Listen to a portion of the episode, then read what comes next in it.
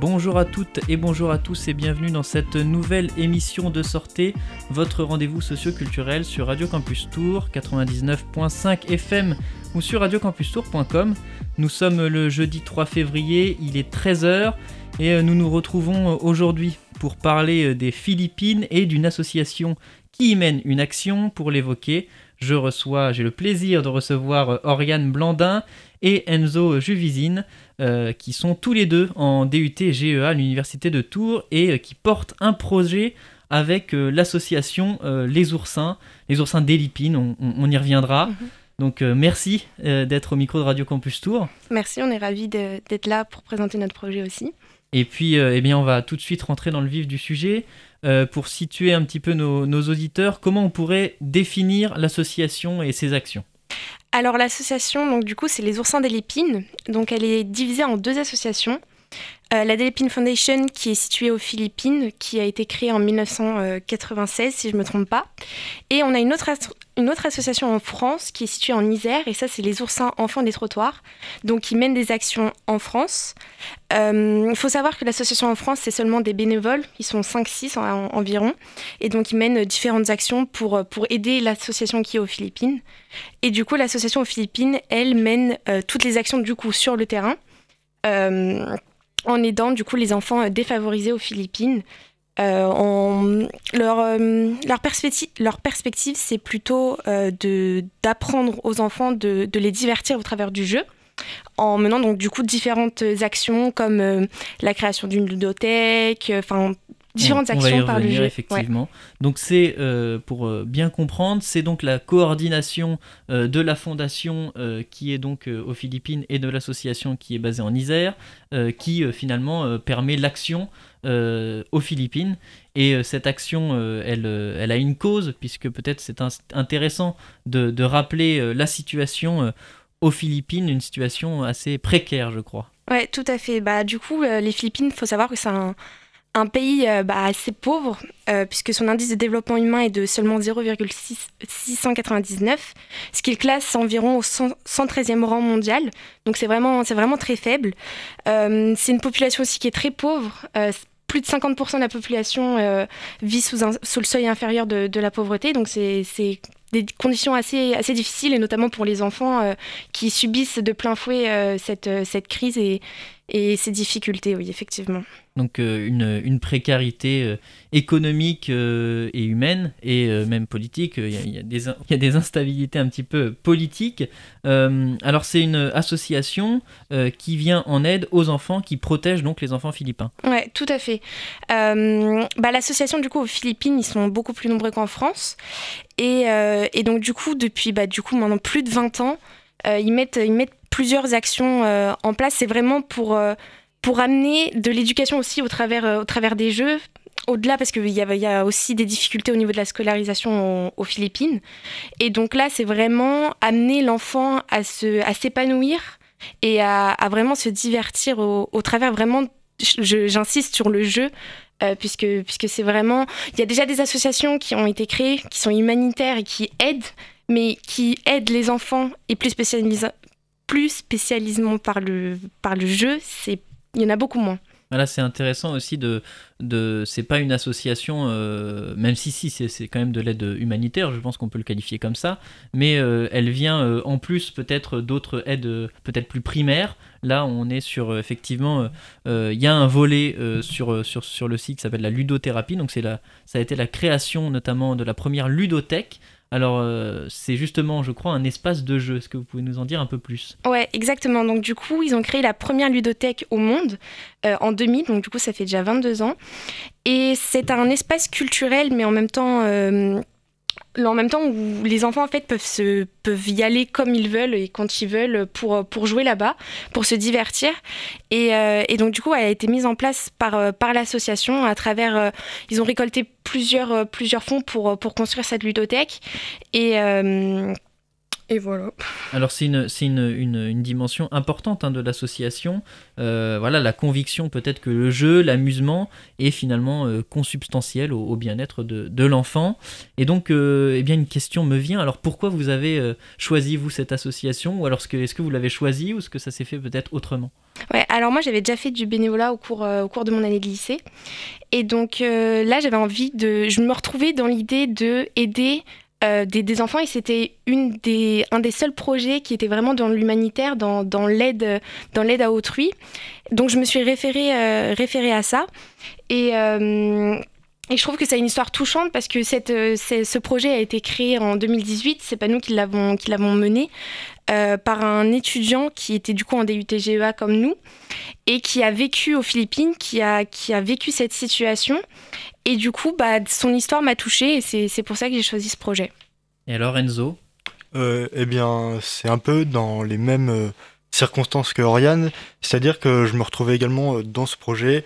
les, les, actions mises en place pour aider les enfants aux Philippines, j'ai trouvé très intéressantes et je voulais vraiment participer à ce, projet, ce projet-là également. Et donc, il euh, y, a par exemple un article euh, qui est paru il y a quelques mois euh, dans Le Monde qui parlait justement de, l'interdiction d'une loi qui vient d'être votée sur l'interdiction des mariages des enfants mineurs. Donc c'est peut-être aussi quelque chose qui touche effectivement les enfants là-bas. Il y avait un chiffre voilà, assez édifiant. je crois que c'était une fille sur six était mariée avant 18 ans. Donc là aussi, peut-être que l'association euh, par, euh, par ses actions euh, eh bien, profite quand même mm. à, ses enfants. comment, comment se passe le, la relation du coup entre l'association qui est aux Philippines et l'association qui est en France? C'est une coordination Parce que pour avoir une action dans, dans, un territoire qui est quand même assez loin de, de, de, de l'Isère, hein, on va, pas, va pas mm. se mentir, ça doit être assez complexe. Ouais, tout à fait. En fait, la, présidente de l'association aux Philippines euh, y vit depuis un peu plus de 20 ans, mais à l'origine vient de France. Et donc, elle a déménagé avec sa famille aux Philippines. Et euh, du coup, le lien s'est créé comme ça. C'est-à-dire que l'association en France, bah, elle la connaît très bien, mais elle, elle, est vraiment présidente, elle est vraiment sur le terrain. Donc c'est comme ça que se fait, euh, se fait les liens entre les deux. après, y a les, actions sont quand même euh, différentes. C'est-à-dire que en France, on va plus euh, chercher à récolter des fonds financiers, à récolter du matériel qu'on va ensuite envoyer aux Philippines, alors que les Philippines, ça va vraiment, ils vont être sur le terrain et vraiment agir avec les enfants au plus près des enfants. Donc, euh, donc c'est comme ça que se fait le lien. C'est un peu complémentaire. Les deux, les deux associations sont complémentaires de, ce, point de vue-là parce que bien évidemment, bah, les, bénévoles en France ne peuvent, pas, ne peuvent rien faire que, d'aider et de mener des actions financières et matérielles, mais elles pourront, Quelquefois, certains bénévoles vont aux Philippines, mais euh, ça, ça reste très pas si avec le Covid, on peut s'y rendre actuellement aux Philippines. Ça doit être assez compliqué. Non, non, c'est pas possible de se rendre aux Philippines en ce moment. Euh, même sur place, la, situation est très compliquée. Euh, il y a une partie de, de Mani qui est complètement, complètement confinée. Ils peuvent pas sortir de chez eux. Notamment, bah là, pour revenir aux, enfants, il y en a certains bah, qui sont pas allés à l'école depuis, depuis 2020, depuis mars 2020, quand nous on était confinés. Donc c'est encore avec le Covid, ça a vraiment aggravé la situation euh, dans une gestion euh, extrêmement stricte effectivement Tout à fait. Euh, du Covid là-bas et donc pour revenir peut-être sur, sur cet impact justement du, du, Covid est-ce que là vous avez l'association a mené des actions récentes peut-être pendant le Covid ou, ou même avant? Ouais, tout à fait. Ils ont ouvert une, une salle, on va dire, entre guillemets, euh, un peu à l'extérieur de la ville de Manille, parce que l'association, du coup, est basée à Manille, la capitale des Philippines. Et donc, dans la périphérie, ils ont, entre guillemets, mené euh, une petite action pour, euh, pour essayer de divertir les enfants qui ne pouvaient pas aller à l'école, même si, du coup, ça reste très compliqué, parce que ça reste illégal, on va dire, qu'ils peuvent pas... Normalement, c'est interdit. Et donc là, ils ont essayé quand même de mener cette petite action pour, au minimum, apporter un des connaissances euh, aux enfants qui, qui, ne peuvent plus aller à l'école. Alors l'association ne, n'agit pas forcément que à Manille, je crois, elle agit aussi un petit peu en province. Oui, tout à fait. Alors, bah, justement, euh, parce que nous, on est en contact avec euh, le trésorier de l'association qui habite à l'extérieur de la ville.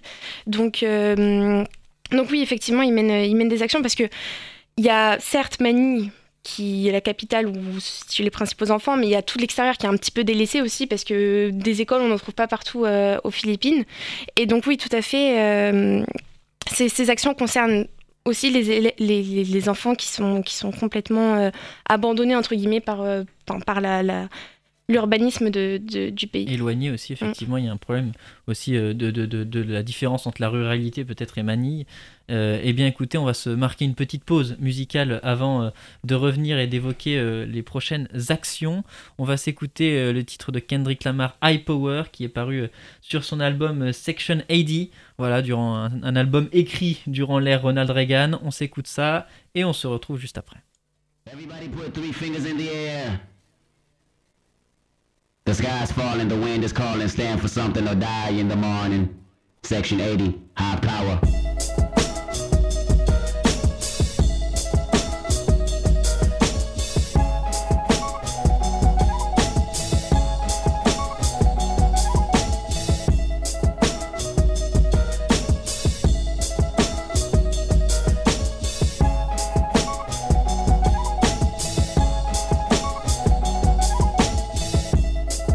Visions of Martin Luther staring at me. Malcolm X put a hex on my future, someone catch me. I'm falling victim to a revolutionary song. The Serengeti's clone. Back to put you backstabbers back on your spinal bone. You slit your disc when I slit you my dish. You wanted to diss, but jumped on my dick grown. Never should bite their tongue unless you eating pussy that smell like it's a stale plum. I got my finger on the motherfucking pistol, aiming it at a pig. Charlotte's Web is gonna miss you. My issue isn't televising. You ain't gotta tell the wise how to stay on beat because our life's an instrumental. This is physical and mental. I won't sugarcoat it. You'll die from diabetes if these other niggas wrote it. And everything on TV just a figment of imagination. I don't want a plastic nation. Dread that like a Haitian. Why you motherfuckers waiting? I be off the slave ship, building pyramids, writing my own hieroglyphs. Just call it shit high power. Nigga, nothing less than high power. Five star dishes, food for thought, bitches. I mean, this shit is Huey Newton going stupid, you can't resist his high power. Throw your hands up for high power. Visions of Martin Luther staring at me. If I see it how he seen it, that will make my parents happy. Sorry, mama, I can't turn the other cheek. They wanna knock me off the edge like a fucking widow's peak. Uh. And she always told me pray for the weak. Uh. Them demons got me, I ain't prayed in some weeks. Uh. Dear Lord, come save me, the devil's working on. He probably clocking double shifts on all of his jobs frightening, so fucking frightening, enough to drive a man insane. I need a license to kill. I'm standing on a field full of landmines doing the moonwalk, hoping I blow up in time. Cause 2012 might not be a fucking legend, trying to be a fucking legend, the man of mankind. Who said a black man in the Illuminati? Last time I checked, that was the biggest racist party. So get up off that slave ship, build your own pyramids, write your own hieroglyphs. Just call it shit high power. Nigga, nothing less than high power. Five star dishes, food for thought, bitches. I mean, this shit is Bobby Seal making meals, you can't resist his high power. Throw your hands up for high power.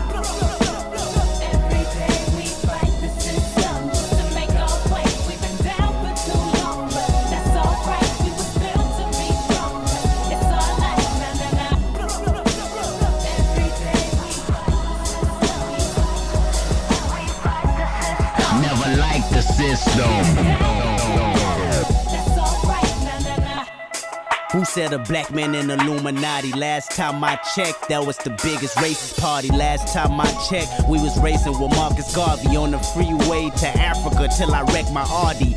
And I want everybody to view my autopsy so you can see exactly where the government has shot me. No conspiracy, my fate is inevitable. They play musical chairs once I'm on that pedestal frightening, so fucking frightening enough to drive a man insane, a woman insane. The reason Lauren O don't sing or Kurt bang loaded that clip and then said bang. The drum made brains crazy. Product of the late 80s, trying to stay above water. That's why we shun the Navy. Pull your guns and play me. Let's set it off. Cause a riot, throw a model top. Somebody told me them pirates had got lost. Cause we been off them slave ships. Got our own pyramids, write our own hieroglyphs. Just call it shit high power. Yeah, nothing less than high power. Five star dishes, food for thought, bitches. I mean, this shit is Fred Hampton on your campus, you can't resist his high power. Throw your hands up for high power. Thug life. Thug life. De retour sur Radio Campus Tour 99.5 FM ou sur radiocampustour.com. Vous êtes toujours dans votre rendez-vous socio-culturel sorté. Déjà dans la deuxième partie de cette émission et je suis toujours avec euh, Oriane Blandin et Enzo Juvisine qui euh, est en train voilà, justement de faire un petit peu de com sur les réseaux sociaux. Je trahis euh, voilà, ce secret à nos auditeurs. Et donc on, dans, cette émission, on évoque eh bien, la situation des Philippines avec une association, une association que voilà, Oriane et Enzo voilà, aident via un projet, de, via leur, leur DUT-GEA à l'université de Tours. Donc voilà, ce sont des étudiants. Et donc dans la première partie de l'émission, on a déjà évoqué un petit peu la situation euh, à, Manille. Mais euh, par exemple, on n'a pas trop parlé peut-être des catastrophes naturelles. On a évoqué euh, la précarité humaine, économique, mais il y a aussi voilà, euh, les effets peut-être du changement climatique. Hein. Oui, tout à fait. Euh, les Philippines donc, euh, sont touchées par les, par les catastrophes naturelles. bah, tout dernièrement, là, au mois de décembre, le 20 décembre 2021, il y a le typhon Ray qui, a touché les Philippines et qui a fait 375 morts.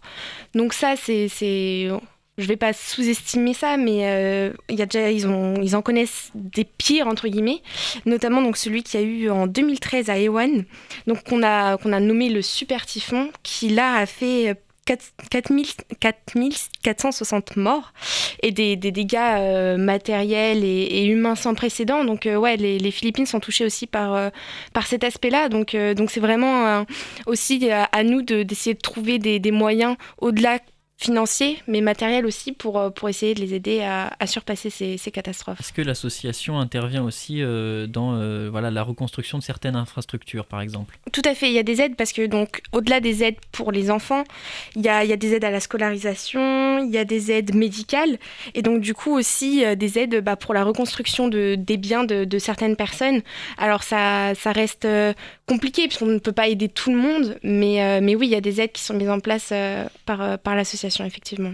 Et donc euh, là, pour parler plus euh, peut-être de vos, de vos actions euh, que vous menez donc avec cette association, donc on rappelle, hein, c'est une association qui est voilà qui coopère avec une fondation qui est qui est aux Philippines. Donc l'association est basée en Isère et vous, vous avez quelle mission précisément dans, votre, dans le cadre de vos études alors? Ouais, alors nous, dans, le cadre de nos études, on est parti plus sur une, approche de, montrer aux, personnes euh, comment dire pas, pas l'aspect euh, financier et matériel, enfin matériel, parce qu'on sait que c'est très compliqué d'envoyer des, marchandises aux Philippines. Enfin, de France, ça coûte très très cher. Donc, on est plus parti sur euh, présenter l'association au un large public. Et donc, on, a notamment contacté un journal, donc l'Éco républicain, euh, qui, qui, nous a fait euh, un article euh, au mois d'octobre et donc du coup qui a aussi présenté un petit peu nos actions, qui a mis en lien la cagnotte qu'on a mis en place depuis le début, depuis le début de l'année. Et, donc voilà ce côté-là, puisque bah, récolter, on, on, peut faire des récoltes, mais le souci c'est que bah, pour les envoyer, ça coûtera plus cher et, et ça sera trop compliqué. Donc, donc on a plus cet aspect-là de de présenter et d'essayer. Voilà. déjà peut-être dans un premier temps.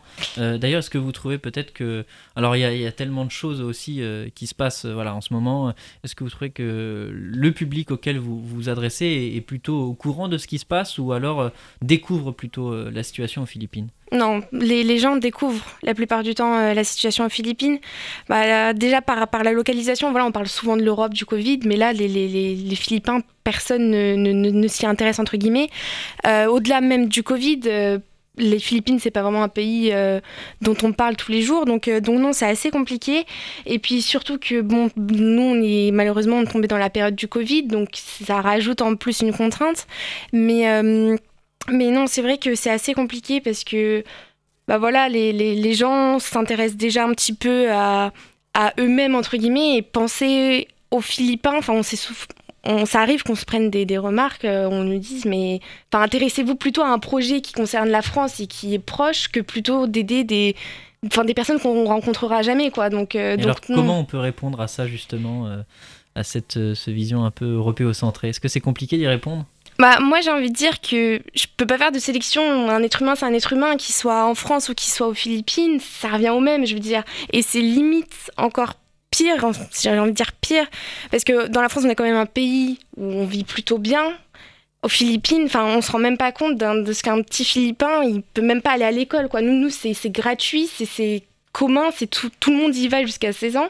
Aux Philippines, il euh, faut limite se battre pour avoir une place dans une école. Donc, euh, donc ouais, c'est quand même difficile j'ai envie de leur dire, même si on peut pas faire de comparaison, enfin si on peut en faire, mais je veux dire, un être humain, ça reste un être humain et s'il a besoin d'aide, euh, faut l'aider.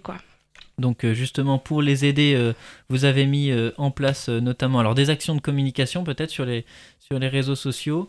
Euh, comment, euh, quels sont vos moyens de, communication? Est-ce que vous faites des vidéos? Est-ce que vous faites des posts? Sur quels réseaux sociaux aussi peut-être? Tout à fait, on est présent euh, sur Instagram.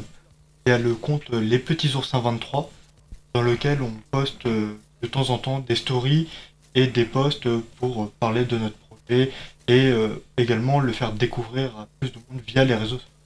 D'accord. Et donc, euh, euh, ça va être donc euh, sur Instagram, on l'a dit. est-ce que vous avez, voilà, vous avez lancé cette cagnotte où, vous en êtes dans, dans la récolte? Est-ce que c'est peut-être ça avance ou alors c'est compliqué Ouais, on a déjà récolté plus de 150 euros grâce à la cagnotte. Donc là aussi, c'est un peu difficile parce que bah, voilà, les personnes sont, sont pas forcément, euh, n'ont pas forcément envie de donner à une association d'étudiants qui, qui, sur qui voilà, c'est un projet sur deux ans. Voilà, au bout de deux ans, c'est fini. Donc c'est pas toujours évident. Mais on a déjà récolté euh, près de plus de 150 euros. Donc c'est quand même pas mal. On s'est fixé un objectif de 500 euros. Donc on a quand même encore un une marge à, remplir, mais, euh, on est déjà satisfait euh, sur le peu de temps où on a mis la place en, place la cagnotte, euh, l'argent qu'on a récolté. donc oui, après Instagram, comme, comme disait Enzo, bon, c'est aussi compliqué de passer par là parce que ça concerne des jeunes et les jeunes ne sont pas n'ont pas forcément soit les moyens, soit l'envie de donner à nos âges pour une association. Donc, euh, donc c'est pas facile, mais oui, on essaye de trouver, bah, par exemple, par le biais du journal dans lequel on a, on a diffusé une, un article, voilà, de toucher une population qui un peu plus vieille. Par le biais de la radio aussi, alors. Oui, par le biais de la radio aussi, effectivement. Et, euh, et donc, voilà, le, journal, c'était un petit peu plus. Euh, voilà, pour, pour toucher une population qui, qui est plus large et, et un petit peu plus, plus vieille, on va dire. Et justement, comment on fait pour pour, euh, pour s'adresser peut-être euh, à tout type de public euh, Est-ce que dans, vos, dans, dans, les posts, dans les réseaux sociaux, vous cherchez, je sais pas, des, manières de communiquer spécifiques ou pour, essayer de toucher un public un peu plus large? Ouais, alors bah, là du coup Instagram, voilà, c'est un peu plus pour, euh, pour, les, pour les jeunes sur lesquels on, publie un petit peu bah, voilà, des, des réels, euh, des, des, vidéos, etc. Et donc on a aussi notre compte Facebook sur lequel, bon, je pense qu'à euh, l'heure actuelle, c'est un petit peu plus les vieux, si je peux me permettre, qui, utilisent ce, genre d'application. Et donc là, on, diffuse vraiment des, des, des messages à, proprement parler vraiment écrit quoi. C'est-à-dire que on, on, montre enfin on décrit euh, nos, nos, actions on décrit euh, l'association alors que sur Instagram ça va plus être du court terme où voilà on va poster une story on va donc on essaye un petit peu de d'élargir aussi euh, sur ce point de vue là pour pour essayer de toucher une population un peu plus vieille sur sur les réseaux sociaux. Vous n'êtes pas encore sur TikTok? Non, pas encore. Ça va peut-être venir, peut-être qu'on verra Enzo sur TikTok. Oui, Je sais pas. Est-ce que le, fait que tu, tu, disais un truc, le fait que peut-être que vous soyez jeune, euh, c'est une difficulté supplémentaire euh, pour vous de mener une action euh, pour que les gens donnent ou comment vous le percevez ça? Ouais, bah c'est vrai que du coup, bah honnêtement, on n'a vraiment pas énormément d'expérience dans, dans, ce milieu-là. Donc on, on, est suivi aussi euh, à l'UIT par, euh, par un professeur tuteur qui essaye de nous amener un petit peu des, des idées et des, et des, des conseils. Et donc au-delà de, bah, du cadre scolaire, on a aussi, euh, aussi un, lien donc du coup avec le, comment dire le, référent au sein de l'association, euh, qui est le, trésorier, et donc qui lui vraiment va nous donner des conseils sur ce qu'il recherche. Mais c'est vrai que oui, notre notre expérience est, assez jeune et, euh, et peut-être par, par le fait qu'on soit pas non plus hyper connu, c'est plus difficile pour les gens de de, de, donner et de faire confiance à des simples étudiants qui, à un moment donné, vont demander de l'argent sans que ça soit bien concret. Et, euh, et donc, oui, oui, c'est clair que, que c'est pas si facile que ça, mais, euh, mais on essaye de, de convaincre en, en, donnant le plus de détails possible et en, en étant le plus clair sur, sur nos actions. Eh bien écoutez, euh, merci beaucoup d'être passé au micro de Radio Campus Tour. Peut-être rappeler, euh, déjà si vous avez quelque chose à rajouter, ce spécifique à nos auditeurs, et puis rappeler vos réseaux sociaux et peut-être la cagnotte, comment on peut donner. Nous sommes présents sur Instagram via le compte Les Petits Oursins 23. Voilà. Donc sur Instagram et la cagnotte, on peut la retrouver peut-être en ligne, je ne sais pas comment ça se passe. Ouais, la cagnotte, elle est donc du coup en, en en description du compte Instagram. Et on a aussi donc le compte, le compte Facebook, Les Petits Oursins, tout simple, et sur lequel on a aussi la, une publication de, de la cagnotte. Eh bien, écoutez, merci beaucoup. Merci, à vous, de, nous avoir accueillis. Et puis, euh, bon courage pour la suite de, de, ce projet. Merci beaucoup à vous. Voilà, quant à nous, euh, chers auditeurs, on poursuit cette émission avec la rediffusion du podcast d'Arte 28 minutes. Euh, le magazine d'actualité d'Arte. Euh, cette semaine, le, magazine s'intéresse à l'actualité dans les EHPAD avec euh, les Fossoyeurs, l'enquête de Victor Castanet sur les, sur les graves dysfonctionnements du numéro 1 mondial des EHPAD. Il se pose la question plus globale de la gestion de la dépendance des personnes âgées en France. Qui doit payer pour nos aînés? C'est la question que se posent les intervenants. Jusqu'à 12 000 euros par mois la chambre dans cette EHPAD de Neuilly. Orpea, leader mondial des maisons de retraite privées, est au cœur d'un scandale, accusé dans ce livre de maximiser les profits en rationnant notamment la nourriture et les protections hygiéniques. C'était maximum trois protections par jour, mais que le but c'était de faire moins. Cette industrialisation de la prise en charge crée des situations de maltraitance. Convoqué par le gouvernement le 1er février, la direction d'Orpea rejette en bloc des accusations qui relancent le débat sur la prise en charge de nos aînés dans les quelques 7000 EHPAD de France. Toilette bâclée.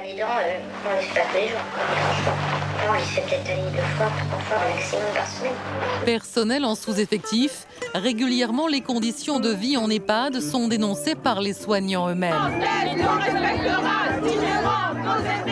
À ce jour, 80% des maisons de retraite sont publiques ou associatives sans but lucratif. Mais les places y demeurent chères. Le prix médian d'une chambre s'élève à 2000 euros par mois, 20% à la charge des familles, 80% à la charge des pouvoirs publics. Et la France va devoir relever le défi de l'allongement de l'espérance de vie, avec plus de places en EHPAD, plus d'accueil médicalisé à domicile, comme le recommande la Cour des comptes, ou encore plus de projets alternatifs tels que cette colocation. C'est vraiment comme à la maison. Voilà, ils ont encore leur studio indépendant, c'est chez eux, et la salle commune qui est partagée entre chaque colocataire. Alors comment redimensionner l'offre d'accueil de nos aînés? La France est-elle en mesure de mieux prendre en charge la dépendance? Faut-il lancer une grande réforme du grand âge et de l'autonomie? Trois invités pour en parler, pour en débattre. Laurent Garcia, bonsoir. Vous êtes cadre infirmier à l'EHPAD des quatre saisons à Bagnolet. Vous êtes le fondateur d'un observatoire du grand âge qui va être lancé dans dix jours, n'est-ce pas? Et votre témoignage est à l'origine de l'enquête de Victor Castanet, Les Fossoyeurs, donc, qui est paru hier chez Fayard, qui fait grand bruit. Euh, c'est aussi la une du Monde ce soir. Selon vous, euh, Laurent Garcia, le budget alloué à la dépendance est insuffisant car nous n'avons pas de ministère en charge des personnes âgées. Un simple le secrétariat d'État, ce qui dit tout au niveau du symbole. À côté de vous, Stéphanie Villers, euh, vous êtes économiste, bonsoir. Selon vous, Stéphanie Villers, le problème est que l'État euh, a délégué la gestion de la dépendance à des groupes privés qui ont besoin de faire des bénéfices et qui ne sont pas contrôlés par ce même État. Et à côté de vous, Pascal Chanvert, bonsoir. Vous êtes président de l'association des directeurs au service des personnes âgées, l'ADPA. Euh, l'association regroupe les directeurs d'établissement et les services à domicile. Donc vous pouvez évoquer les deux thématiques. Selon vous, les pouvoirs publics se sont habitués à sous-financer l'aide aux personnes âgées. Pour les accompagner correctement, il faudrait une véritable révolution, en fait une volonté politique.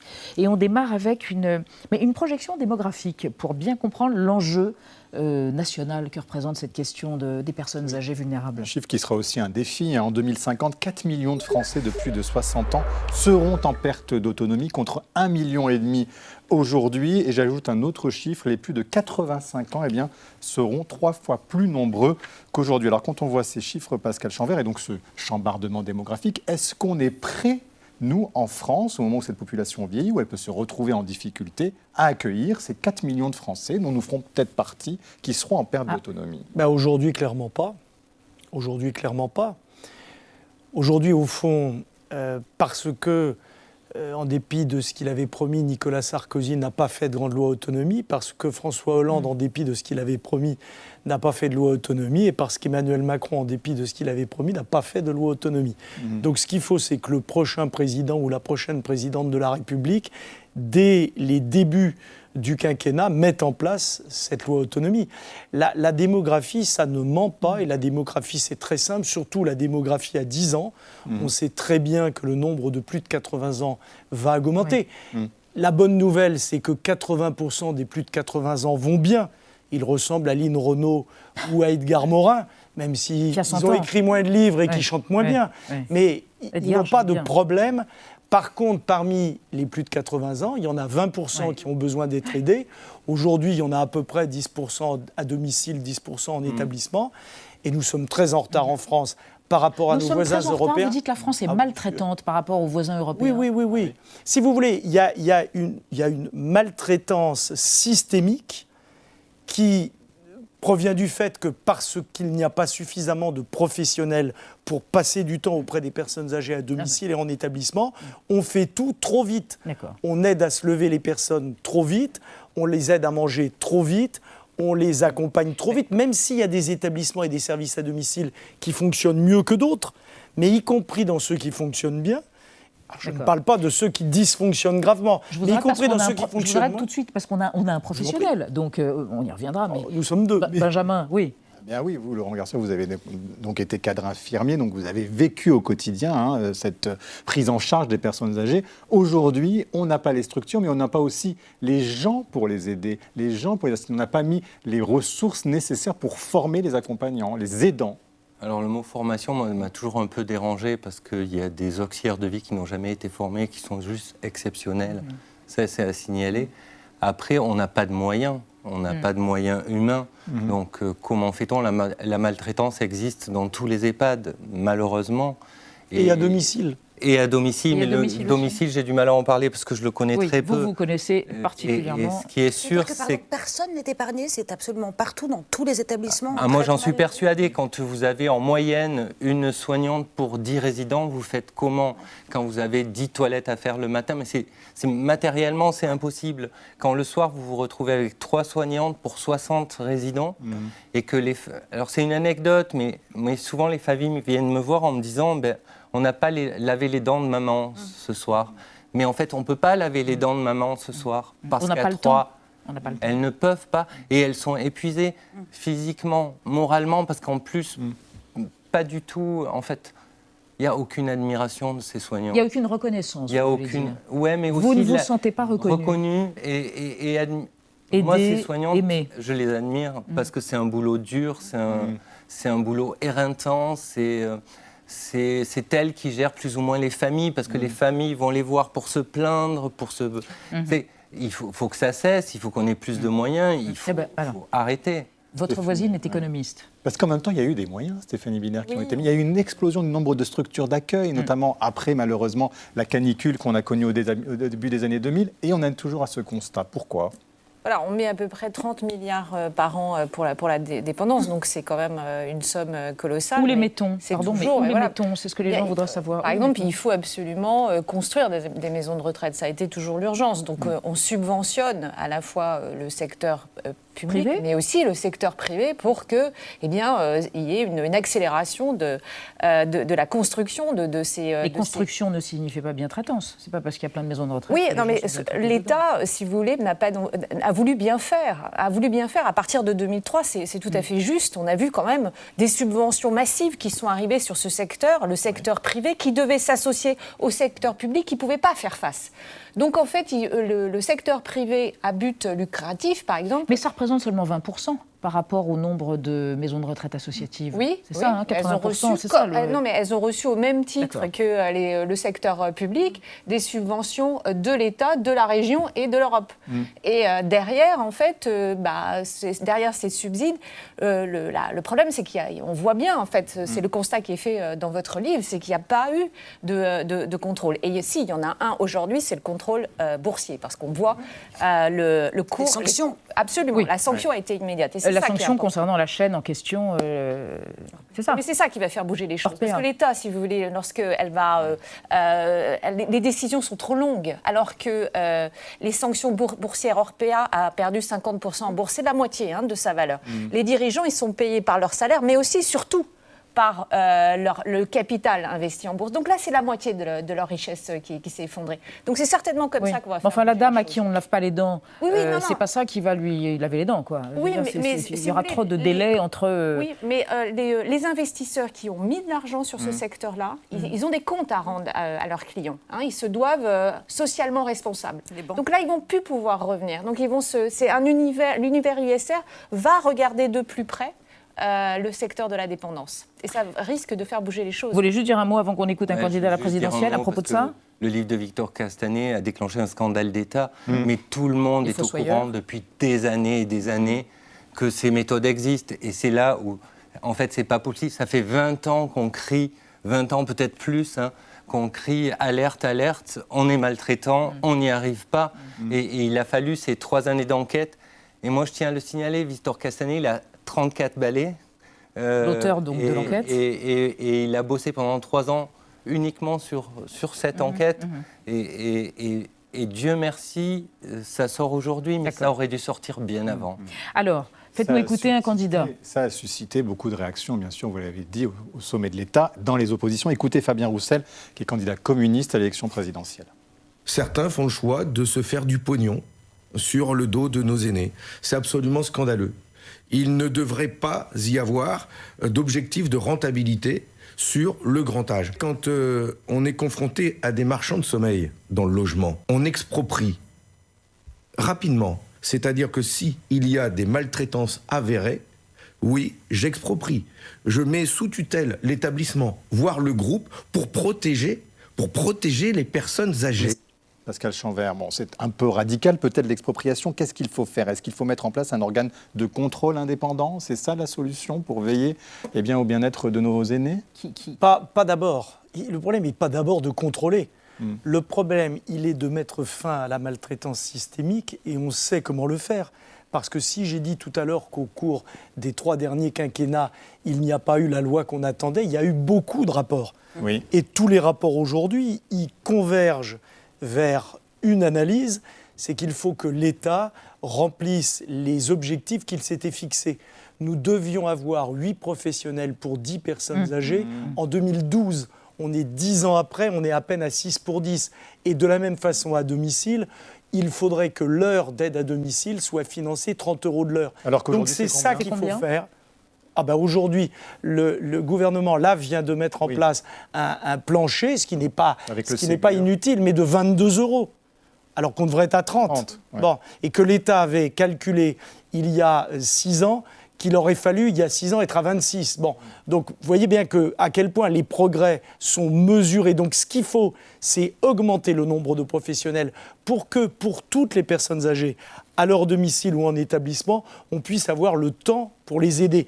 Et une fois que l'État aura fait cela, alors oui, à ce moment-là, on pourra faire des contrôles pour vérifier ce que font les professionnels. Mais aujourd'hui, pourquoi il n'y a pas de contrôle? Parce que l'État serait amené à vérifier que les professionnels ne font pas ce qu'ils devraient faire parce qu'ils n'ont pas les moyens. Et bien évidemment, dans ces cas-là, on ne contrôle pas. Mais pourquoi alors ce manque de volonté politique, j'allais vous dire, euh, L'agisme. Stéphanie Villers?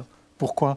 Parce qu'en même temps, euh, un peu cyniquement, c'est aussi un électorat, c'est aussi des gens qui participent à la vie. Il y a une silver economy, hein, on le dit, et les politiques le disent. Alors pourquoi il n'y a pas cet engagement financier, cet engagement politique, selon vous? Parce que l'État, de toute manière, dans toute sa dépense publique, a énormément de mal à mesurer l'efficacité euh, de, la manne allouée euh, dans, l'économie réelle. Hein, c'est c'est pas uniquement le secteur de la, dépendance hein, qui pêche. Hein, mais euh, je pense que justement, ce partenariat public-privé avait du sens. Oui. Parce que je reviens encore sur euh, mon, mon- mon idée de départ. Les, ma- les financiers qui se doivent de plus en plus responsables, c'est pas, ne regardent plus uniquement le bénéfice. Donc regardent aussi ce type de scandale. La réputation, Et- donc. Bien sûr. Et, et eux sont capables de faire euh, bouger les lignes Donc vous beaucoup pensez plus que les que autres maisons de retraite privées, les autres groupements de maisons de retraite privées risquent de réagir et de euh, modérer, réformer, amender leur comportement Par exemple, si on regarde le cours de bourse des Hmm. autres euh, euh, établissements de santé, euh, enfin de, de maisons de retraite, oui, ils ont aussi euh, pris euh, euh, une, une- ont, ont vu leur cours baisser et ils sont obligés d'arriver avec des solutions, même Par si cynisme, eux n'ont peut-être aucun problème dans, dans leur établissement. Vous réagirez tout à l'heure, euh, Laurent Garcia. On va s'intéresser avec le portrait de Thibault Nolte, le rayon X, à Damien Abad, le chef du groupe euh, Les Républicains à l'Assemblée, qui demande une grande réforme de la dépendance. Bonjour docteur, j'ai mal ici et là. Une petite déprime passagère, c'est tout. Évidemment, je fais du sport. Mon cher Damien Abad, j'ai vos radios sous les yeux, c'est tiré à quatre épingles. Vous êtes depuis 10 ans député LR de l'Ain, département à droite, sur une carte, et chef de groupe depuis 2019. Après avoir dirigé votre big band en plein confinement, vous avez pris la vice-présidence de la commission d'enquête sur la gestion du Covid. Désormais, après le scandale Orpea, vous réclamez une réforme de la dépendance et une enquête sur les dysfonctionnements en EHPAD. Vous savez pourquoi? Parce que les enquêtes, c'est chouette. Si vous jugez inadmissible cette indignité à l'égard des personnes en fin de vie, c'est que le sort des corps détraqués vous touche. Vous êtes né avec une arthrogrypose, cochonnerie congénitale qui grippe les articulations et entrave notamment vos élémentaires libertés d'enfiler, lasser, boutonner, nouer des vêtements. Vous êtes d'ailleurs le premier député handicapé, mais pas le premier qui, tout en déplorant ses conséquences, prêche la diète sociale. On ne pourra pas indéfiniment endetter la France, raser gratis et ne jamais rembourser. La vérité, c'est que la dette d'aujourd'hui, ce sont les impôts de demain. Vous n'êtes pourtant pas né dans un couffin libéral. Mère, fille de prof devenu assistante sociale et père, fils de mineur espagnol fuyant franco devenu ouvrier chez Perrier. Il vote tonton. Et puis, bingo Papa devient directeur des ventes et le couple passe à droite. Vous-même, avant de glisser de Sarkozy à Le Maire, à Fillon, à Vauquier, à Bertrand, à Pécresse, aviez commencé au centre avec Morin, lequel Morigène. Je misais tout sur lui, je lui ai tout donné. J'ai jamais été trahi comme ça dans ma vie. Et vous savez pourquoi? Parce que jouer Iago le traître d'Othello, c'est rigolo. Vous avez exercé un métier pendant deux ans. Maître de conf à Sciences Po. Ensuite, la pêche au mandat. Gare, Yvelines, Rhône-Alpes 1, tantôt député européen, conseiller régional, président du conseil départemental, vice-président de parti, député, chef de groupe. Mon cher Damien, un destin parfaitement enfilé, lacé, boutonné, noué. Merci Thibault Nolte. Benjamin. Qui sera peut-être aux responsabilités dans quelques mois. En tous les cas, une cinquième branche de sécurité sociale a été créée, hein, on l'a vu, elle est passée par décret, mais elle n'est pas financée. Laurent Garcia, est-ce que c'est vraiment ça le nerf de la guerre? C'est l'argent ou c'est autre chose? Parce que de l'argent, on le disait, il y en a. Moi, ce qui me choque le plus, c'est euh, c'est cet argent public détourné par certains groupes privés et de les entendre dire haut et fort euh, il, faut nous, il nous faut des moyens supplémentaires, des moyens humains. Pourquoi vous dites détourner, pardon C'est-à-dire quand- Parce qu'il y, a une face- il y a une gestion de la masse sal- salariale, notamment chez Orpea, Mm. fait qu'ils ne prennent que très peu de CDI, pratiquement que des vacataires sur des contrats courts. Donc on les utilise comme on veut. Et l'État ferme les yeux là-dessus. Et l'État ferme les yeux et l'État est au courant depuis des années. À un moment, ça suffit. Mm. On, on peut plus, je ne peux plus entendre ça. Parce que l'État dit on n'a pas le personnel. En fait, on a, les gens ne veulent pas travailler dans ces établissements. Vous vous dites c'est faux. Euh, je le dis, oui, c'est faux. Et, et on a des preuves et, et c'est totalement faux. Alors, on va évoquer euh, la prise en charge à domicile avec Oui, Nadia. c'est une stratégie dite du virage domiciliaire. Elle est évolue par différents plans nationaux ces dernières années. Elle s'appuie sur une volonté des Français véritables, puisque d'après un sondage de l'IFOP, 85% des personnes interrogées souhaitent vieillir à domicile. Elles sont prêtes, ces mêmes personnes, à dépenser un budget annuel de plus de 2000 euros en service à la personne. Le problème, c'est que ce fameux virage n'a pas abouti du tout. C'est ce que conclut un rapport de la Cour des comptes qui a été publié lundi, que vous avez lu probablement. Est analysé dans ce rapport le volume et le déploiement de ce qu'on appelle les SIAD, les services de soins infirmiers à domicile. La France ne compte que 2125 structures de ce type, lesquelles peuvent s'occuper de 126 600 bénéficiaires potentiels? Le calcul, c'est que ça représente à peine 20 places pour 1000 personnes de plus de 75 ans avec en plus, et c'est important de le souligner, de très importantes disparités euh, territoriales. Le maillage n'est pas le même. Ça, ce serait le résultat d'une mauvaise organisation des agences régionales de santé, d'un problème de financement, auquel s'ajoute encore une fois un problème de ressources humaines. Pascal Chanvert, on a là peut-être effectivement un problème de, politique, mais est-ce que ça sous-entend en effet, comme vous le disiez, que tout simplement, en fait, on n'investit pas parce qu'on n'aime pas les vieux en France et qu'on ne veut pas les voir et que Bah- ça se traduit, y compris dans les décisions politiques. Mais c'est tout à fait ça, profondément, c'est parce que notre société est agiste. Et l'agisme, c'est quoi? C'est quoi la l'agisme? discrimination. C'est de les la mettre de côté discrimination par l'âge. Mm. C'est- Si je tiens des propos sexistes, racistes, antisémites, tout le monde les repérera. Euh, si je dis qu'il ne faudrait pas vieillir, tout le monde dit bah oui, évidemment. Mais non, mais non. Être vieux, ça peut être mieux. Être vieux, c'est pas forcément une déchéance. Moi, j'ai 62 ans. Je sais beaucoup plus de choses sur le monde, sur moi et sur les autres que quand j'en avais 52, 42 ou 32. Et j'espère en savoir beaucoup plus à 72, 82. Puis j'espère faire comme Edgar Morin et être centenaire. Donc, c'est, il faut qu'on se persuade de ça. Et ce qu'il faut aujourd'hui, dans la situation dans laquelle on est, c'est que le président de la République prenne la parole. Qui est jeune.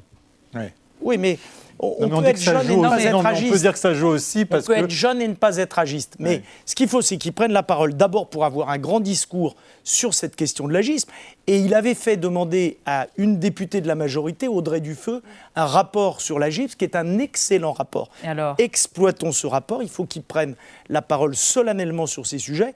Et puis ensuite, que très concrètement, avant la fin de son quinquennat, comme nous le proposons, il crée, et c'est possible, deux postes supplémentaires dans chaque établissement, chaque service à domicile. Ça ne va pas régler le problème, mais dans un premier Ça temps, donnera un signal? ça donnera un signal concret que on est capable, et en plus ça fera baisser le chômage de 40 000 40 000, postes. de 40, ben, 40 000, finançable 40 000 chauffeurs- chômeurs en moins.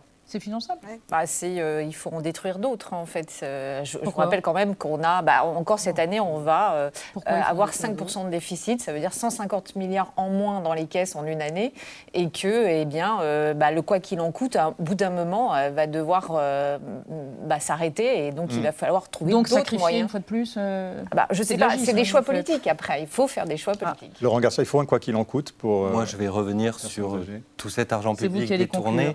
Il faut vraiment en faire quelque chose. En fait, s'il y a une autorité administrative indépendante à un moment qui peut contrôler tout ça, de l'argent public, on va en récupérer finalement. S'il continue de fonctionner de cette manière, c'est. C'est, c'est, je sais pas. Je, il Vous a- espérez il a- que ce soit un sujet de campagne grâce à ce livre qu'il faut mais, saluer de mais il Victor faut que ça devienne un sujet de campagne, mais pas que. Il faut des actes et, Mm. et- et- et c- l'urgence, elle est là, elle est maintenant. On parle de l'EHPAD de demain, moi je parle de l'EHPAD d'aujourd'hui. Et l'EHPAD d'aujourd'hui, excusez-moi du mot, mais il est dans la merde, l'EHPAD d'aujourd'hui.